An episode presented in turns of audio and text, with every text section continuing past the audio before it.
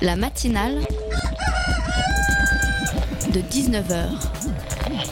Et bah, c'est une émission qui parle de société, politique, euh, Culture alternative. On va aussi parler de sport, euh, de gens dans la rue. et l'actualité en règle générale. On va peut-être parler des corbeilles à linge pas en osier Et d'Auvergne. voilà, il y aura, il y aura des invités. Des sociologues, des invités chercheurs. Les invités ne diront que des choses intelligentes.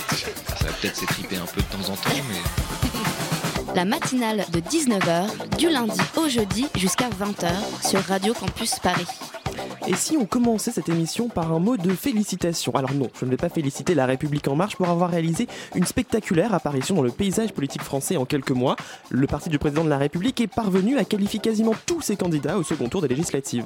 Je ne vais pas non plus féliciter François Hollande pour avoir permis ce changement majeur en offrant aux électeurs une très grande désillusion sur le vote à gauche. Pas de félicitations non plus pour Jean-Luc Mélenchon qui, malgré ses attaques répétées contre la presse, parvient à se qualifier pour le second tour des élections législatives dans la quatrième circonscription de Marseille. Alors, qui féliciter Eh bien, l'abstention. Bah, l'abstention, carrière, avec 51,5% des inscrits, c'est elle qui emporte réellement le scrutin. Un score historique pour une élection législative. Pourtant, cette abstention semble bien malheureuse car personne ne la comprend. En tout cas, tout le monde tente de lui donner un sens en faisant mine de l'écouter, comme à chaque élection d'ailleurs. Elle est en, elle est, elle paresse pour certains, signe de colère pour des Français et approbation de la politique du président pour les marcheurs. La vérité se trouve peut-être entre les trois. En tout cas, une chose est sûre, il va y avoir du changement à l'Assemblée nationale pour le meilleur et peut-être pour le pire. La matinale de 19h, le magazine de Radio Campus Paris. Bienvenue dans la matinale, il fait beau, il fait chaud. On est heureux d'être avec vous pendant une heure. Au menu ce soir, on va parler du logement et mal logement avec un nouveau phénomène, l'ubérisation des logements anti-squat. Alors oui, ce mot ubérisation, on l'utilise beaucoup et une fois de plus, il n'est peut-être pas synonyme de bonne nouvelle pour ceux qui cherchent un toit. En deuxième partie, on va se pencher euh, sur le service civique. C'est presque l'été, mais on peut déjà commencer à réfléchir à ce qu'on va faire à la rentrée. Alors pourquoi pas envisager une mission de service civique? Un forum est organisé ce jeudi on vous dira tout. Et puis, comment ne pas encore évoquer les législatives, faire le point sur les résultats? C'est Tom qui viendra nous en parler euh, à la moitié de l'émission. Nous ne prétendons pas faire du logement social. Nous sommes avant tout une société de gardiennage et nous proposons des logements à bas prix. Mais ce n'est pas notre but initial. Oui, nous avons le droit de venir chez vous. Vous avez moins de vie privée que dans une location classique, c'est vrai. Mais c'est marqué sur votre contrat. Si vous n'êtes pas d'accord, partez. On ne va pas vous mettre un pistolet sur la tempe pour vous forcer à signer. Bob De Wilder, créateur de l'agence anti-squat Camelot, qui propose donc des logements pas chers, mais au prix de l'absence notamment de vie privée. 4 millions de personnes sont mal logées en France. La faute à un marché saturé et à une demande toujours de plus en plus forte. On connaît bien sûr les logements insalubres, trop petits, mal chauffés, et voilà qu'apparaissent maintenant des logements anti-squat proposés par des agences privées bien peu soucieuses du droit des locataires. Euh, vous l'aurez compris. Pour en parler, on reçoit Annie Pour de l'association Droit au logement, le DAL. Elle est avec nous. Bonsoir. Bonsoir. Euh, pour vous interviewer avec moi en studio, Julien et Mathilde de la rédaction de Radio Campus Paris. Bonsoir à tous les deux. Bonsoir. Alors, euh, Annie Pour, euh, qu'est-ce que justement ces agences anti-squat euh, qui proposent ce type de logement? D'abord, ce ne sont pas des logements, il faut être clair.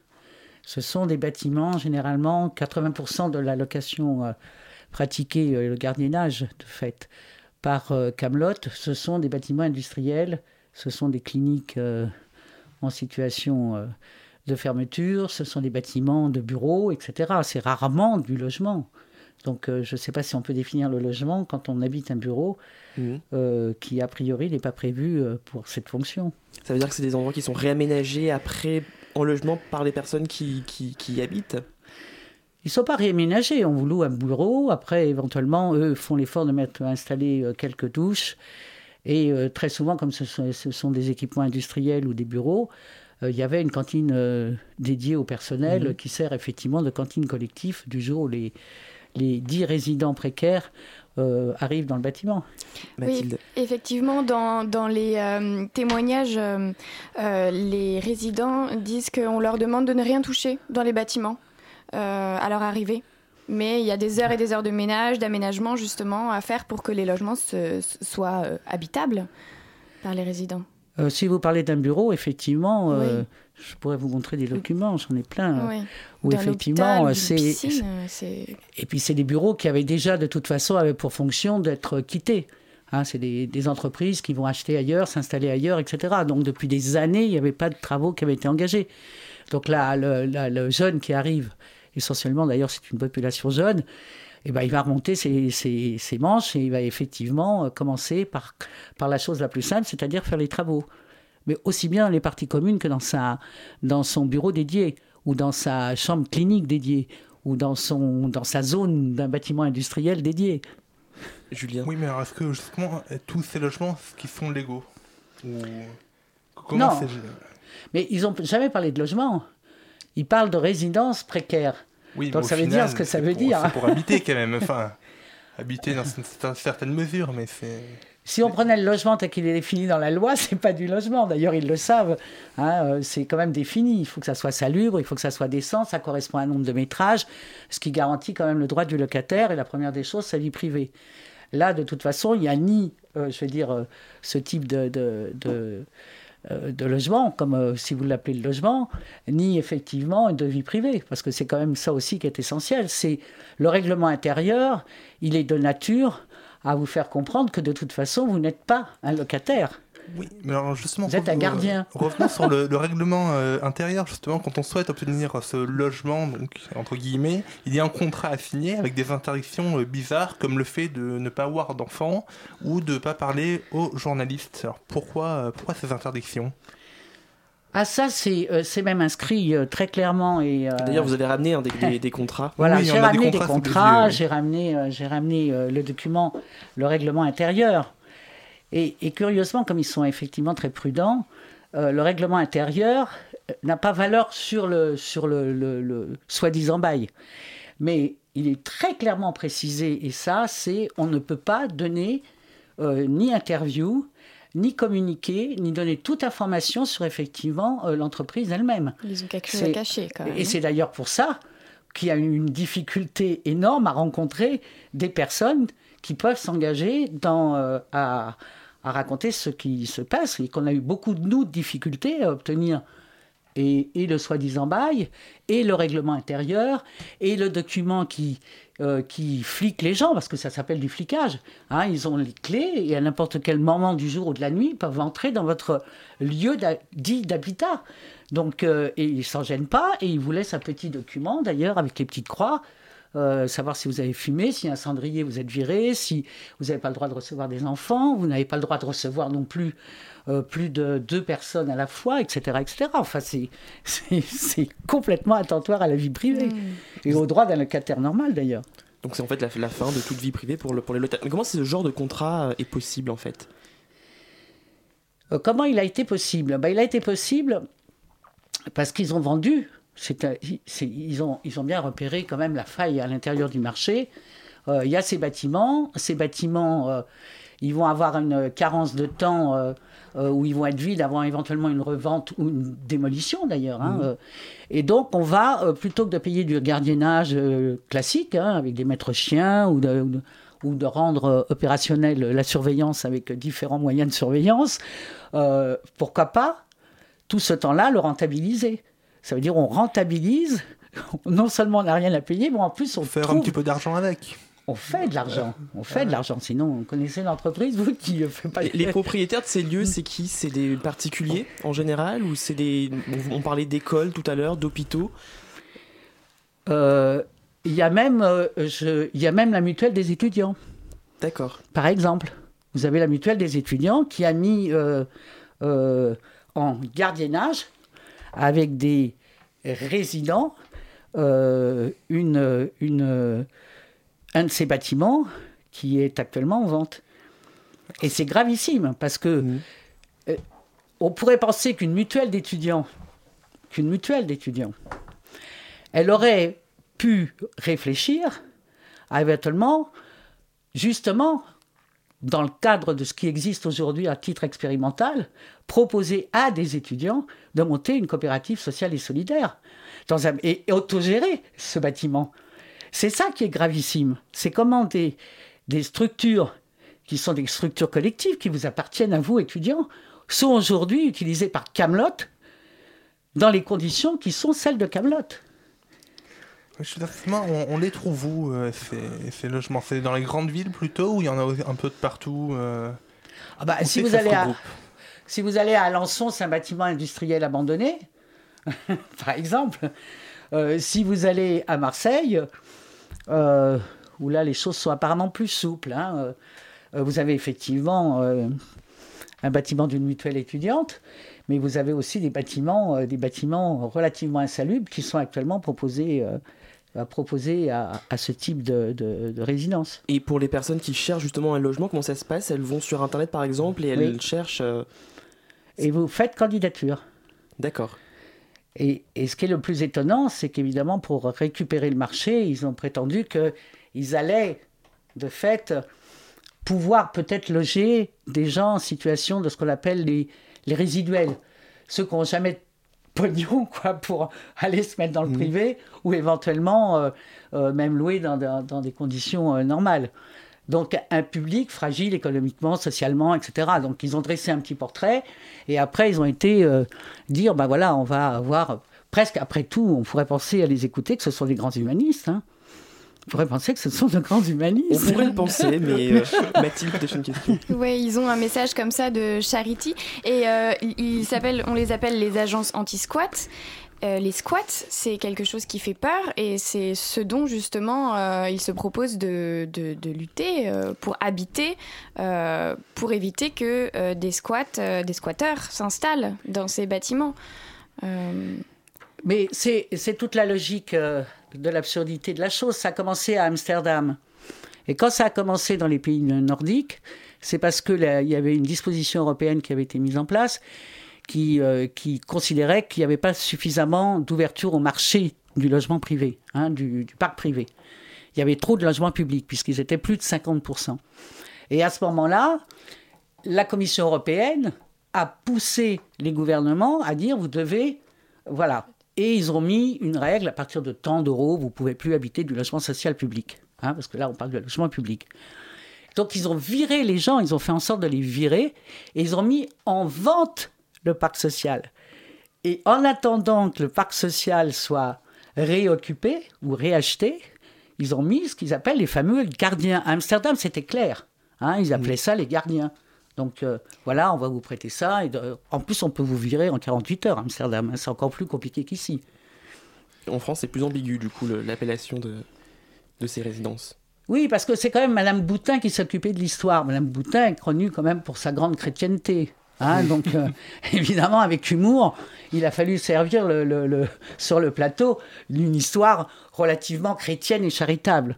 Donc, elle a inventé, elle a posé cet article 101 plus aucun député n'en veut d'ailleurs. Hein. Ils sont très emmerdés sur cette histoire. Parce qu'il est quand même dérogatoire du droit français. Quoi. Et est-ce qu'on sait qui est derrière ces agences, euh, ces agences anti-squat? Est-ce que c'est des, grands propriétaires, des grands ou des multinationales ou des multinationales qui se sont créées par rapport à ça? Je pense que Cablot était tout petit quand il a commencé à Amsterdam. Aujourd'hui, c'est 15 000. 15 000 locataires. À Londres, vous avez à peu près le même phénomène parce qu'ils vont toujours sur des lieux, évidemment, dans les zones tendues, dans les zones, dans les métropoles où il y a une difficulté de trouver un logement. Après, maintenant, c'est devenu une transnationale. Ils vont occuper le marché espagnol et autres. Et ils, ont, euh, ils sont installés euh, tout à fait normalement, et sans que ça pose d'ailleurs des hauts de cœur à tous ceux qui les entourent, au grand marché immobilier euh, de Cannes tous les ans qui a lieu au mois de mars. Personne ne se pince le nez pour dire c'est euh, ils sont pas dans la légalité. Ils font partie du marché aujourd'hui euh, de la misère.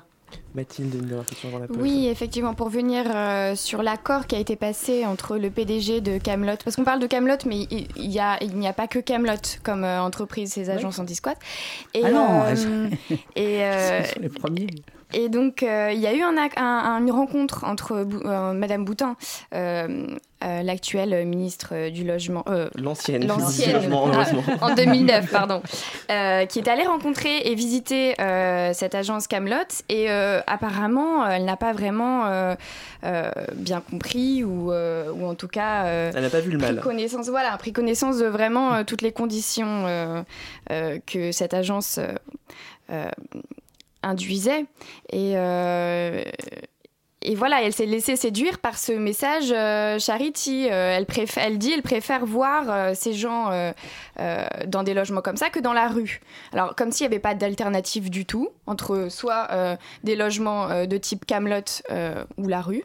Donc, vous pensez que c'est on se fait prendre par ce message-là et qu'on voit pas les... fait avoir. Oui, Je vais vous prendre un exemple simple.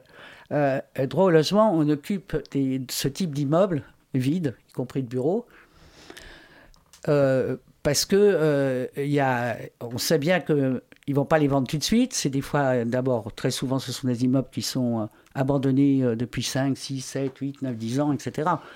On les occupe. On ne les occupe pas pour y rester pas pour y loger, parce qu'on sait très bien que ce ne sont pas des logements. On les occupe pourquoi Pour demander à ce que la ville de Paris, c'est simple, on est à Paris, les achète et les transforme en logements sociaux. Et que les gens qui effectivement occupent soient relogés le plus rapidement possible. Donc il ne s'agit pas de dire, nous, ce qu'on veut, c'est que ces bâtiments, justement, que ça soit dans la forme coopérative, qui me semblerait très intéressante d'ailleurs à titre expérimental, sur peut-être des lieux autogérés qu'on pourrait mettre en place, ou alors sur, euh, par des familles, par des étudiants, par des, formes d'habitat choisies, hein, collectivement, euh, par, euh, par un groupe éventuellement de personnes, ou alors on peut les transformer en logement social comme on l'a fait pour la rue de la Banque, comme on vient de le faire pour Valenciennes, etc. etc. Donc c'est pas c'est pas inéductable de dire les bâtiments ne sont pas transformables. Aujourd'hui, on a les outils technologiques pour transformer un bâtiment industriel en un magnifique bâtiment et justement, de logement. Ces solutions et ces réponses politiques, on en parlera juste après la pause musicale.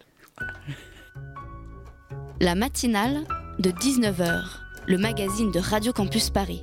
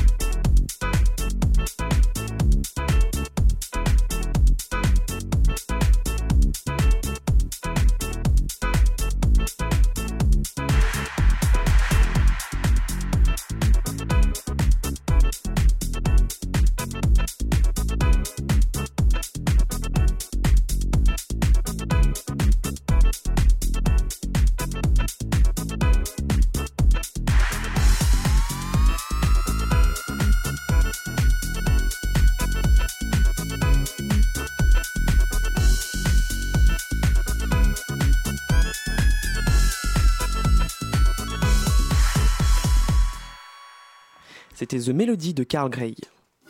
La matinale de 19h, le magazine de Radio Campus Paris.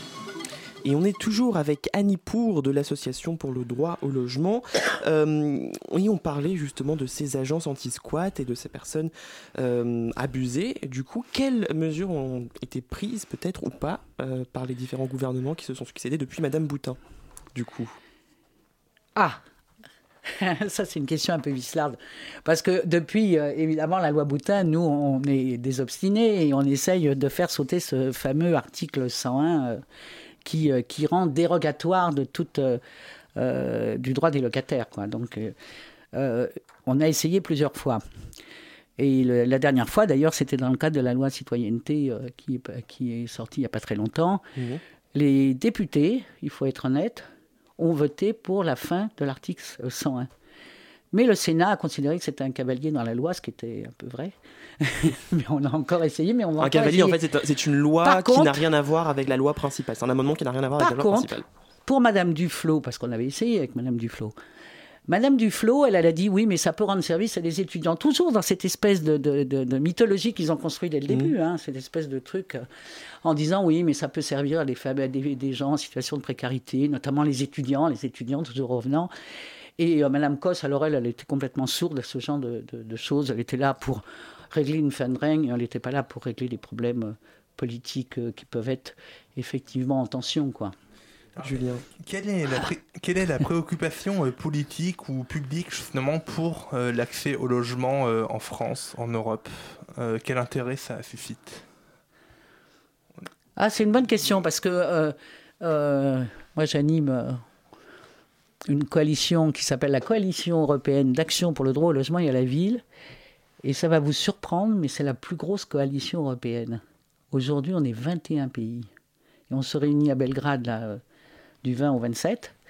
On est 21 pays. Et notamment les pays, et ça c'est le plus étonnant, de l'Europe centrale et orientale, qui pendant très longtemps ont eu à, vivre le commun et le collectif, comme on dit, qui après le, mur, le chute du mur de Berlin ont eu quand même quelques réticences et qui aujourd'hui, effectivement, se disent que la situation extrêmement grave hein, dans, leur, dans leurs conditions d'habitat et qu'il est temps de revenir effectivement à imaginer euh, des formes coopératives, à imaginer des formes alternatives d'habitat, des formes euh, sociales ou publiques, etc. Comme euh, ils ne revendiquent pas le passé, mais ils revendiquent effectivement de pouvoir échapper aussi au marché, parce que c'est une catastrophe dans les pays et c'est très intéressant. Pour nous, c'est très intéressant parce qu'on apprend plein de choses. On échange plein de choses, on partage plein de choses, et on commence surtout à construire de l'imaginaire sur les alternatives. Et c'est pour ça que je parlais tout à l'heure. Euh, par exemple, nous, on a la loi de réquisition. Hein oui, voilà. Ça, c'est quand même extraordinaire, bien sûr. Qu'est-ce qu'il en est alors? Le dernier qui a eu le courage de le faire après, euh, quand même. Euh, des, tensions très fortes et surtout des mouvements d'habitants hein, qui étaient menée par le DAL et pas les on n'était pas les seuls. Hein. Euh, Chirac avait revendiqué euh, la réquisition de 23 immeubles à Paris. Et il l'a fait. Depuis, euh, c'est extrêmement difficile. Et pourtant, elle est applicable. Il n'y a aucun souci, elle est parfaitement applicable. C'est ça qui est dingue. Nous, on va régulièrement, avec les familles, déposer des demandes de réquisition de tel immeuble. Et le problème, c'est qu'il n'y a pas le courage politique de le faire c'est autre chose. Mais c'est tout à fait aujourd'hui, ces immeubles-là pourraient être réquisitionnés et transformés. Et justement, c'est aux associations de prendre le relais. Euh, vous, quelles actions vous avez pu mener jusqu'à présent pour lutter contre ça? Ah ben nous, d'abord, euh, on a une forme, euh, on a nos formes de, de, lutte. Hein. On va, on fait le tour, on fait le tour régulièrement avec les familles pour dénoncer les immeubles vides et qui sont réquisitionnables. Ça, c'est la première démarche. La deuxième, c'est évidemment d'aller dire puisqu'ils sont réquisitionnables, on va aux institutions en leur disant voilà, on a les adresses, voilà, ça serait sympa, il y a tant de logements, euh, pas de réponse. Et au bout d'un moment, on en choisit un et on fait une réquisition, ce qu'on appelle une réquisition citoyenne. Mais je veux dire, si on fait une réquisition citoyenne, c'est bien parce qu'effectivement, ils n'appliquent pas la loi. C'est-à-dire, vous entrez dans les lieux et vous l'occupez. On l'occupe et on demande à ce qu'il soit transformé en logement social. Voilà. Et c'est toujours la même chose. Et on a fait des choses d'ailleurs très très bien. Rappelez-vous avec les, jeunes de Jeudi Noir, vous mm. passez à la rue, la rue de la Banque, un magnifique mm. immeuble aujourd'hui. Il y avait deux étages qui étaient réservés aux familles, une étage qui était réservé aux étudiants et une étage qui était réservé aux artistes et jeunes créateurs. Voilà, donc, donc on peut prouver en plus qu'on est complètement capable d'une manière, dans nos différences, de vivre non seulement dans un, lieu en commun, le gérer en commun, l'habiter en commun et, le transformer, y compris si c'est nécessaire. Voilà, donc, euh, et tout le monde a été relogé et on en a fait un magnifique bâtiment de logement social. Bien sûr qu'il y a des solutions. pourquoi justement les logements qui ne sont pas euh, occupés ne peuvent pas euh, être euh, réquisitionnés en logement social et pourquoi ils vont peut-être tomber dans l'escadrille de Camelot ou d'autres agences comme ça? Qu'est-ce qui bloque? Avec humour, je dirais quand même que le système capitaliste est bien vivant. Hein. S'il fallait raccourcir pour faire une réponse, une réponse très courte, on est quand même dans une société de marché. Donc c'est juste l'argent, c'est le fait de faire de l'argent qui bloque, c'est l'esprit d'entreprise, on va dire oui, c'est favoriser le marché. Voilà, c'est favoriser le marché et, et, le désengagement de, de, l'État dans la politique du logement. C'est oui. la privatisation, c'est oui. Mais si vous parlez de marché, euh, c'est curieux. Mais par exemple, sur le logement étudiant, vous avez vu que depuis un assaut depuis 5 ans, il y a un développement massif du, du, logement pour étudiants. Pourquoi? Parce qu'il est extrêmement rentable. Mm. Extrêmement rentable. Mm. Ça, c'est d'abord parce qu'il y a l'allocation logement qui assure quand même la pérennité, y compris euh, du chose, parce qu'il y a des subventions publiques qui permettent sa construction, et puis parce qu'il y a une rotation très rapide qui permet effectivement. Euh, les surfaces sont petites quand même, hein, sont petites et relativement chères. Donc c'est quand même extrêmement rentable. À Paris, vous en avez partout. Vous prenez la rue, nous on les connaît bien, la rue de la Fontaine au Roi, la rue, enfin bon, voilà. Et tant mieux, ça, ça veut dire qu'effectivement, quand on a la volonté politique, c'est possible. Hein? Et justement, on parlait de marché, on peut parler de marcheurs aussi, et notamment d'Emmanuel Macron. Est-ce que son élection, ça vous rassure? Est-ce que la politique publique en matière de logement, à votre avis, ça va s'améliorer? Écoutez, je vais vous répondre d'une manière honnête.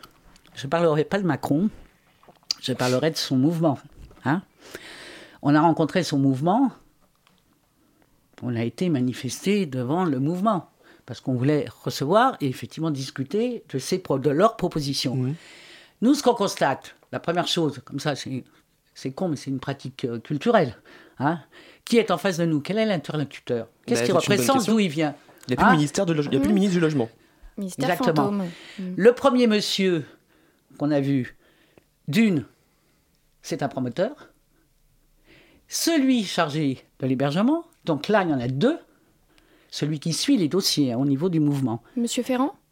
Non, non, c'est pas Monsieur Ferrand. Là, je parle à l'intérieur du mouvement avant l'élection. On les a rencontrés parce que ça nous intéresse quand même de savoir ce qu'éventuellement ils proposent et comparer et faire un travail d'intelligence aussi, euh, savoir nous voilà ce qu'on propose, qu'est-ce que vous proposez, etc. On a eu affaire à un promoteur et de l'autre côté on a eu affaire à, un monsieur qui euh, issu de euh, l'association SOS. Alors vous comprenez bien qu'on a vite compris que d'abord il y avait forte chance que dans le programme futur, le logement et l'hébergement soient découplés, qu'on ait une question du logement soit fortement, parce qu'on connaît quand même le programme à peu près, euh, soit, euh, soit, soit pas du tout ce que l'on attend. Et la deuxième, c'est que malheureusement, on craint fortement que tout le secteur de l'hébergement soit confié à des caritatifs, au marché de la misère. C'est-à-dire le désengagement de l'État sur ce qui est effectivement le marché des plus fragiles dont les étudiants d'ailleurs. Hein c'est comme ça que ça se passe la vraie vie. Donc on est inquiet, bien sûr qu'on est inquiet. Une dernière question peut-être Mathilde, Julien non, mais je, il me semble que euh, le 24 mai dernier, donc, euh, vous avez fait une marche vers le ministère, ce, fameux ministère mmh. fantôme, qui n'existe plus, de ministère du Logement. Et vous avez rencontré le ministre chargé du Logement, M. Ferrand. Quel, quel, est le bilan de cette rencontre? Qu'est-ce qu'il a pu apporter comme réponse? Bah, ça se trouvait dans une situation un peu particulière. Donc, dans ces cas-là, les gens sont extrêmement prudents. Surtout qu'on aurait pu attendre qu'éventuellement il y ait quelqu'un à la sortie, quelques journalistes et autres. Euh, je dirais, on a écouté poliment. On n'a pas eu de réponse. C'était clair. C'était, on, est, de toute façon, on n'est pas les seuls. Hein. on est dans ce qu'on appelle le, la tragédie, parce que c'est presque une tragédie aujourd'hui de on reçoit les associations, les mouvements sociaux, etc., etc.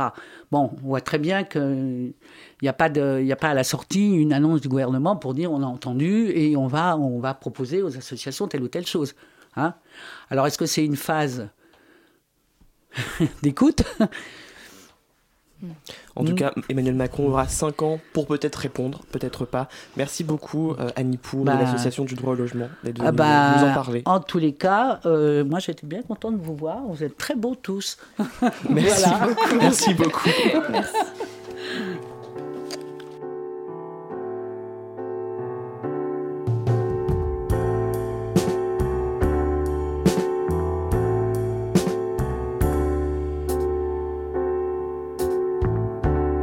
Got too hot, and so we overthrew the system. Cause there's no place for human existence like right here on this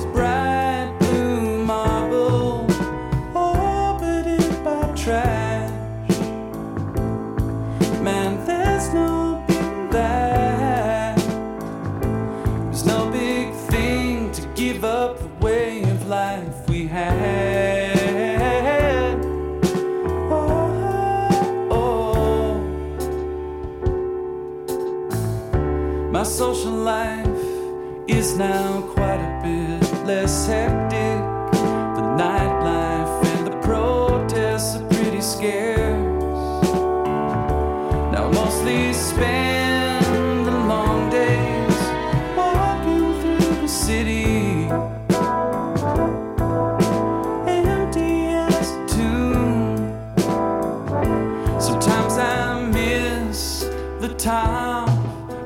blue.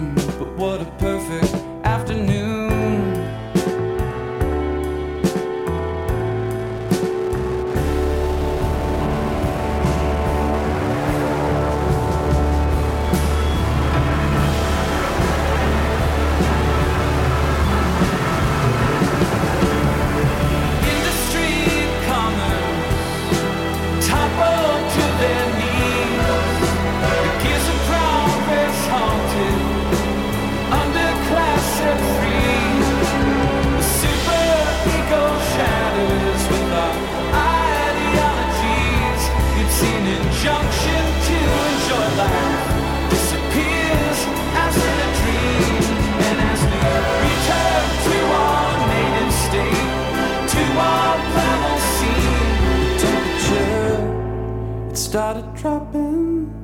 The ice floes began to freeze.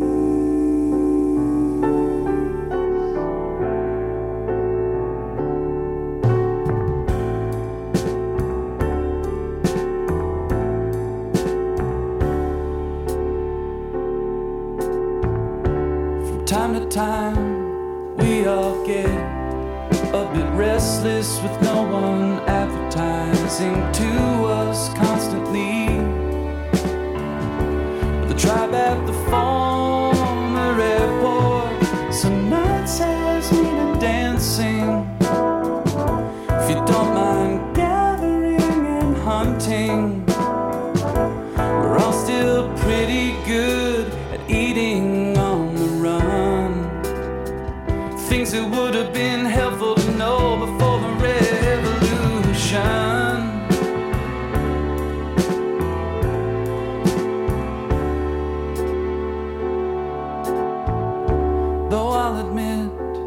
some degree of resentment for the sudden lack of convenience around here. But there are some visionaries among us developing some products to aid us in our struggle to survive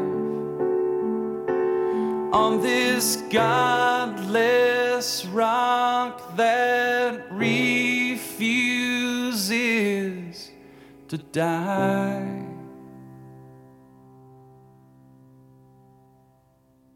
C'était The Things That Would Have Been Helpful to Know Before the Revolution de Father Johnny Misty. La matinale de 19h, le magazine de Radio Campus Paris. Et tout de suite, c'est Tom qui nous a rejoint. Hier, c'était le premier tour des élections législatives. Le mouvement d'Emmanuel Macron caracole en tête. Euh, Tom, quels sont les enseignements que nous, pouvons tirer de ce scrutin? Vague, raz-de-marée, tsunami, la métaphore maritime s'est propagée dans tous les médias ce matin pour qualifier cette victoire. La République en marche recueille 32% des voix, loin devant les Républicains à 21% et le Front National à 14%. La France Insoumise et le Parti Socialiste se tiennent en un point, avec respectivement 11 et 10% des suffrages. Sur les 577 sièges que compte l'Assemblée nationale, En Marche et son allié le Modem devraient en occuper les trois quarts. À Paris, les macrophiles arrivent en tête dans toutes les circonscriptions. Cette dynamique s'observe d'ailleurs dans toute l'île de France. Et au niveau national, il n'y a que 19 candidats de la République en marche qui n'accèdent pas au second tour. La victoire d'Emmanuel Macron lui permettra de faire passer toutes les lois qu'il souhaite, comme la refonte du Code du travail ordonnance. Est-ce que l'on peut avoir, euh, est-ce que l'on peut parler de vraie victoire pour autant pour son mouvement? Non, effectivement, on ne peut pas dire qu'elle soit réellement triomphale au regard de la faible participation. Avec plus de 50% d'abstention, ce premier tour est celui qui a le moins mobilisé de l'histoire de la Ve République. Et ce sont les électeurs des partis battus, évidemment, qui, sont, qui se sont les moins déplacés. Près de 60% de ceux qui avaient voté Jean-Luc Mélenchon, Marine Le Pen et Benoît Hamon à la présidentielle se sont abstenus hier. À y regarder de plus près, donc, la victoire du président n'est pas si écrasante, car seulement 15% des inscrits ont voté pour lui. Trois quarts des sièges à l'Assemblée avec si peu de soutien, cela donne à réfléchir. C'est donc le mode de scrutin qui pose problème. Oui, parce que c'est bien le scrutin majoritaire à deux tours qui amplifie cette victoire. À l'inverse, si comme dans de nombreux pays cela fonctionnait à la proportionnelle intégrale, les résultats auraient été bien différents. Si chaque parti disposait d'un nombre de sièges relatif à son score, la République en marche obtiendrait une majorité très relative de 186 députés, bien loin des trois quarts actuellement, à peine supérieure à une éventuelle coalition des forces de gauche en comptant le PS et les Insoumis. D'ailleurs, avec leurs alliés du Parti communiste, ces derniers obtiendraient 84 sièges comme le Front National, bien loin de la dizaine que l'on prédit pour les premiers et la petite poignée pour le parti de Marine Le Pen. La formation d'un groupe parlementaire fixé à 15 élus et qui permet notamment de prendre la parole plus souvent dans l'hémicycle semble donc hors de portée pour le FN. Instaurer la proportionnelle intégrale, ce n'est évidemment pas à l'ordre du jour, et après les bons résultats de la présidentielle, ces scores sont décevants pour la France insoumise et le Front National.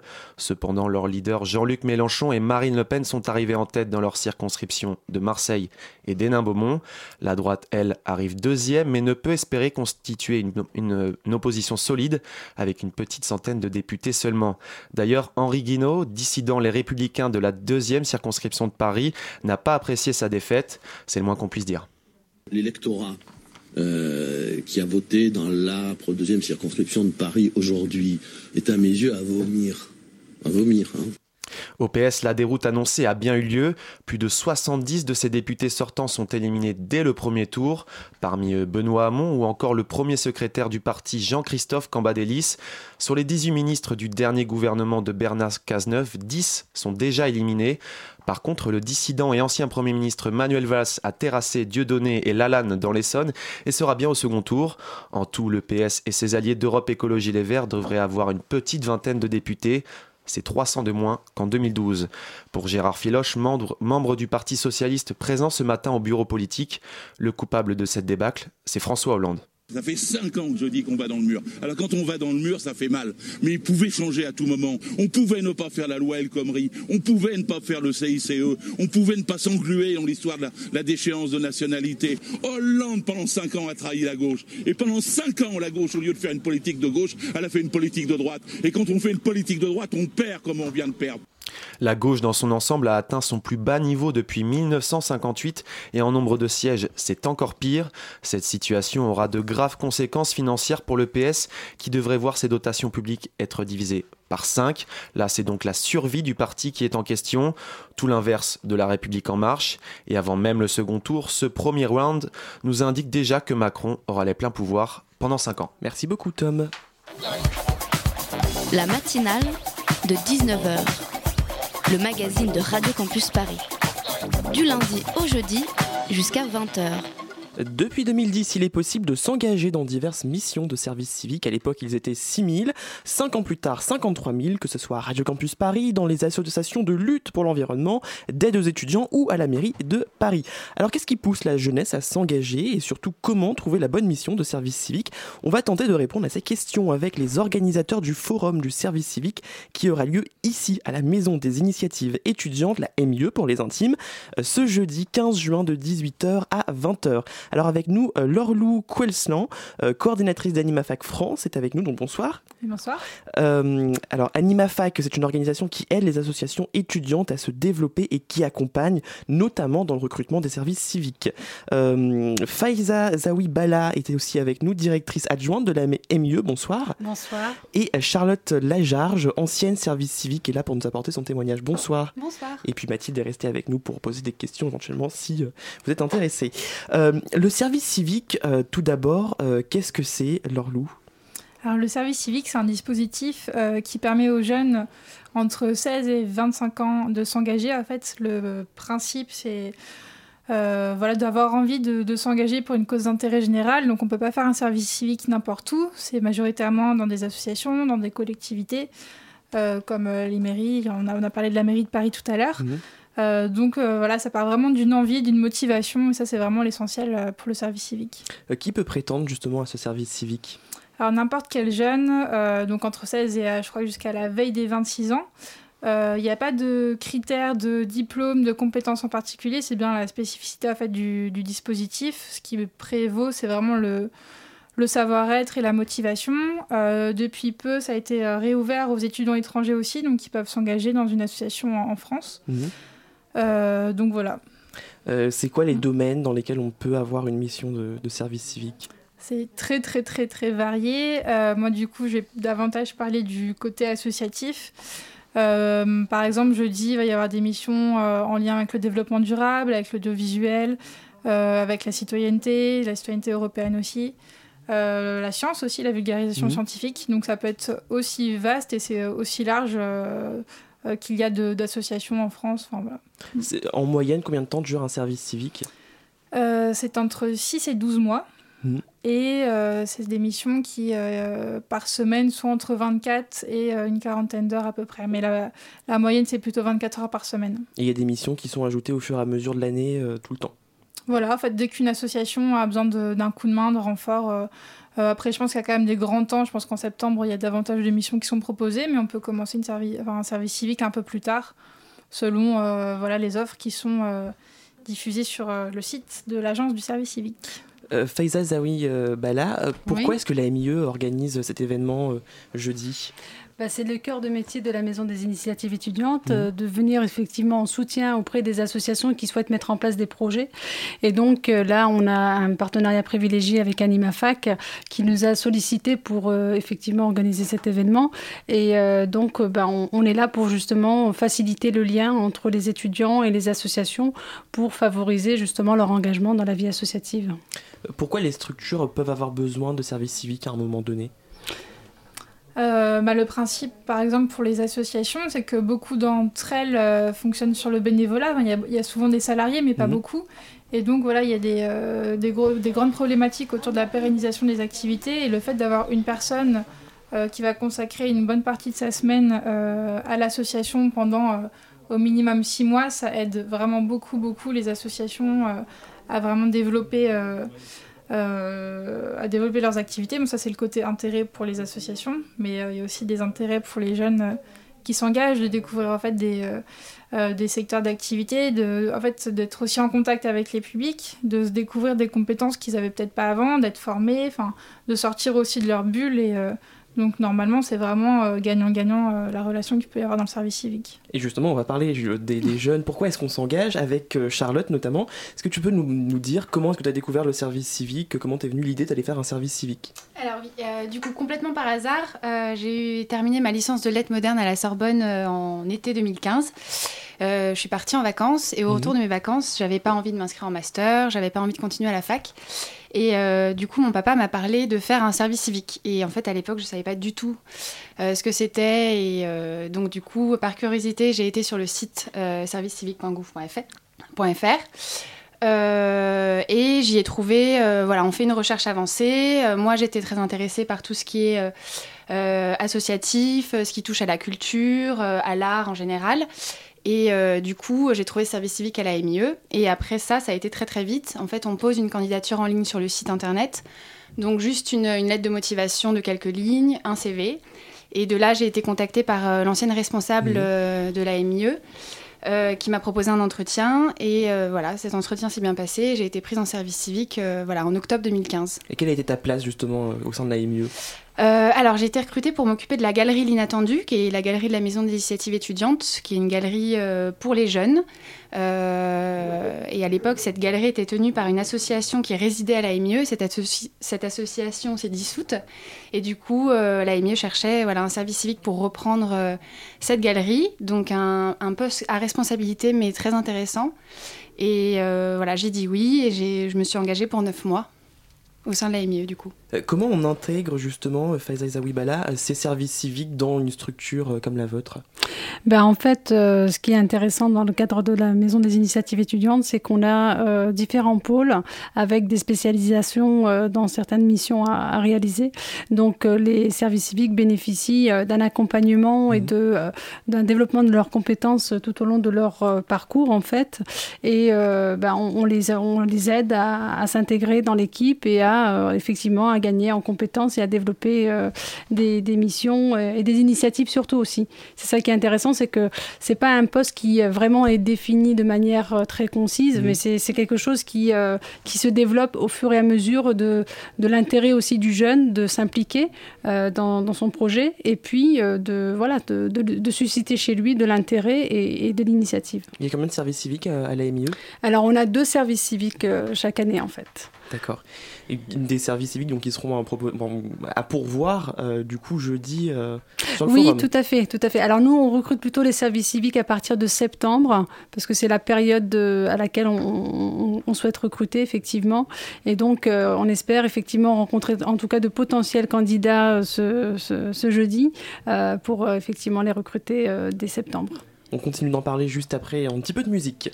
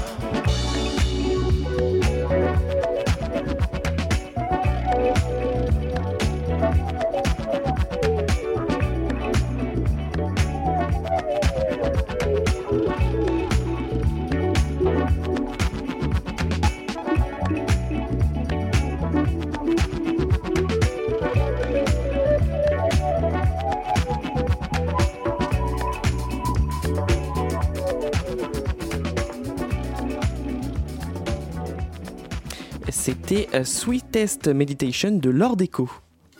La matinale de 19h, le magazine de Radio Campus Paris.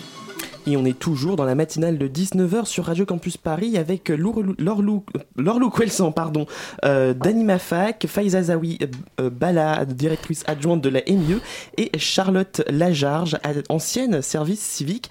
Euh, et justement, Charlotte, qu'est-ce que tu retiens de ta mission? Qu'est-ce que ça t'a apporté? Cette expérience Alors, beaucoup, parce que par la suite, moi, j'ai été prise en contrat unique d'insertion. Donc, du coup, en fait, je continue à, à, faire ce que je faisais en service civique euh, à, la MIE. Mhm. Euh, au-delà de ça, euh, c'est, ça a été une vraie opportunité pour moi, un poste à responsabilité.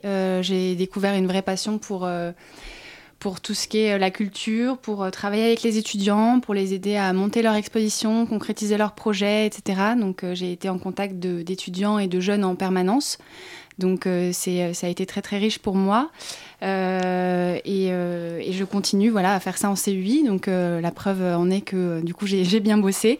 Et, voilà, j'en retiens que du, que du positif en fait, vraiment. Du coup, c'est quelque chose qui arrive souvent que les services civiques soient embauchés après, après une mission? Ça peut arriver, ça dépend vraiment en fait des capacités aussi de la structure qui les accueille. Au-delà, en fait, effectivement, de l'aspect insertion professionnelle, nous, ce qu'on voit souvent sur, près des services civiques qu'on voit passer, c'est un vrai épanouissement en fait même s'ils sont pas il euh, y en a qui restent pas forcément dans ce secteur là c'est pas une obligation il y en a pour qui euh, voilà qui se découvrent vraiment une vocation mais pour d'autres c'est vraiment bah en fait euh, Charlotte parlait de responsabilité tout à l'heure mais effectivement la confiance qu'on peut leur, leur donner sur les missions qu'ils ont c'est quelque chose qui est vraiment très précieux pour beaucoup d'entre eux c'est la première fois qu'on les met vraiment comme ça en situation de peut-être d'avoir des choses à gérer on les forme aussi ça c'est important sur euh, sur leur mission et pour beaucoup on les voit euh, vraiment se révéler en quelques mois parce que ça va quand même vite, euh, mmh. six mois, neuf mois. Et voilà, en termes comme c'est des missions souvent en contact avec le public, ils sont obligés de sortir de leur coquille et et voilà, il y a des vraies révélations. On découvre des gens à la fin qui sont plus les mêmes, et forcément que celles qu'on avait vues au début, on est super content là-dessus. Mathilde, une question. Oui, donc c'est une vraie expérience professionnelle. Mais du coup, à quelle hauteur est-on rémunéré en tant que service civique? Alors, très précisément, euh, c'est 577 euros et on ne parle pas de rémunération, mais d'indemnité, puisqu'en fait, on, en quelque sorte, on récompense la personne de cet engagement. Donc, mmh. c'est euh, un jeune qui choisit de s'engager et pour ça, on, l'indemnise. Euh, il faut savoir que l'indemnité, elle ne dépend pas du nombre d'heures, puisque qu'on fasse 24 heures ou 35 heures de mission, ça va être la même indemnité. Et il y a une partie, vraiment, c'est une sorte de contrat un peu entre l'État, la personne qui fait un service civique et la structure qui l'accueille puisqu'il y a une partie qui est prise en charge par l'État et une partie par l'association. Alors jeudi, ici, il y aura plusieurs associations justement qui présenteront leur service civique. Euh, lesquelles seront présentes pour présenter quelle mission alors il y en a beaucoup, je vais peut-être pas toutes les citer, on aura une quinzaine de structures. Euh, parmi elles, des assos locales, des assos qui agissent plutôt au niveau national, donc euh, par exemple le REFED, le Réseau français des mhm. étudiants pour le développement durable, étudiants, enfin voilà, donc sur le développement durable, étudiants en développement sur la solidarité internationale, euh, Radio Campus Paris, voilà, vous serez là. Wax Science sur peu les questions d'égalité homme-femme et vulgarisation scientifique. Super 8 sur le 2 visuel, de même que Télé Sorbonne. voilà, il y aura vraiment des missions qui touchent un peu à tout. Concrètement, comment se déroule le recrutement d'un service civique? Peut-être que tu peux nous en parler, du coup, Charlotte. Comment ça s'est passé pour toi? oui, bah, euh, comme je le disais, ça va très très vite. On, postule en ligne du coup mhm. euh, euh, via la, plateforme. on envoie un CV, la lettre de motivation et ensuite on est prise. moi, c'est ce qui s'est passé en entretien et, et ensuite il y a quelques papiers à remplir, mais c'est vraiment des formalités. Un contrat à signer du coup, évidemment, et, et c'est parti. Et dès jeudi, les gens qui vont venir vont pouvoir postuler, par exemple, à des services civiques Alors, ce qui va être intéressant justement jeudi, c'est qu'on va organiser, en fait, tout l'espace de la MIE va être dédié effectivement à l'accueil mmh. des, jeunes qui souhaitent rencontrer des associations euh, qui proposent des missions. Et donc, euh, l'idée, c'est déjà d'avoir un premier contact. En fait, c'est pas vraiment un, forum de recrutement à, proprement dit, mais c'est plus, euh, voilà, une découverte du monde associatif, des missions et un échange avec les responsables associatifs. Et on va aussi organiser justement des réunions d'information collective qui vont permettre de donner toutes les informations utiles pour la personne qui souhaite s'investir en tant que jeune service civique et aussi avoir le témoignage comme, de Charlotte sur euh, qu'est-ce que j'ai, qu'est-ce que j'ai, de quoi j'ai bénéficié pendant, euh, ces six mois de, d'engagement dans, dans, un, dans, un, service civique en fait. Alors le service civique existe depuis 2010, le nombre de missions n'a cessé de grandir. L'ancien président François Hollande voulait offrir plus de 100 000, euh, aux 100 000 jeunes la possibilité de faire un service civique. où est-ce qu'on en est aujourd'hui du coup ça va très vite, effectivement. Il y, a beaucoup, beaucoup d'offres, même plus que de demandes. Donc, ce qui engendre souvent des difficultés pour les structures qui chargent des, des, des missions. Euh, ça pose aussi d'autres questions aussi en termes de qualité, puisque c'est quand même un dispositif qui est très particulier. Même quand on est un peu familier, on met du temps vraiment à bien comprendre ben, euh, c'est quoi la différence avec un stage, euh, mmh. pourquoi l'indemnité ne dépend pas du nombre d'heures, etc. Et, et, ben, comme pour le stage, il peut aussi y avoir des abus. Donc c'est vrai que ça, c'est pas encore tout à fait encadré. Après, là, ce qu'il faut savoir sur les missions qui seront présentées jeudi, c'est que la plupart des associations passent par AnimaFac. Euh, pour euh, présenter les, les missions et que chaque mission est vérifiée. On s'assure que c'est pas en concurrence avec un emploi, que euh, ça respecte bien tous les critères du service civique. Et tout à l'heure, oui. On concluait, on n'a plus beaucoup de temps. Ok. Et oui, juste une petite conclusion aussi, on avait conseillé aux participants de ne pas venir forcément avec un CV parce que ça peut toujours biaiser un peu la, la vision des choses on réagit pas pareil quand on a un CV de quelqu'un qui sort de Sciences Po ou quelqu'un qui n'a pas eu le bac ou qui n'a pas forcément eu d'études. Donc voilà, vraiment, c'est la motivation qui va prévaloir et euh, on espère que tout le monde trouvera euh, euh, voilà, chaussures à son pied. Et eh bien en tout cas, rendez-vous est pris, rendez-vous à la Maison des Initiatives étudiantes jeudi de 18h à 20h. Merci beaucoup. De, de, 17h à 20h, pardon, c'est bien de le préciser. Ça vous laisse une heure de plus. Merci beaucoup Laure Kwelsan, Faiza Zawibala et Charlotte Lajarge d'avoir été avec nous. Cette émission, elle touche à sa fin. Euh, elle sera rediffusée demain à 13h en RNT en Ile-de-France et en streaming all around the world. Et bien sûr, le podcast en ligne dans quelques minutes sur radiocampusparis.org ou sur notre page Facebook, la matinale de 19h. Et dans quelques instants, c'est pièces détachées. Bonsoir. Bonsoir. Et vous parlez de danse ce soir, c'est ça? Exactement, on en parle quand même assez peu dans l'émission, donc là on, on, lui consacre carrément une interview entière à cette discipline qu'est la danse. On reçoit Émar Cronier qui est le directeur adjoint du CND, le Centre National de la Danse, pour parler du festival Camping. Eh bien on reste à l'écoute, merci beaucoup d'avoir été avec nous, merci à Julien et Mathilde pour la co-interview, merci à Paul-Henri à la réalisation, Tom pour sa chronique, merci à Maureen pour la mise en ligne de cette émission, et enfin merci à Marion à la coordination et Elsa à la en chef. Demain, 19h, Alban vous parlera du pacte santé de la Croix-Rouge. Et à 20h, je vous retrouve dans le placard. En attendant, profitez du soleil et de Radio Campus Paris.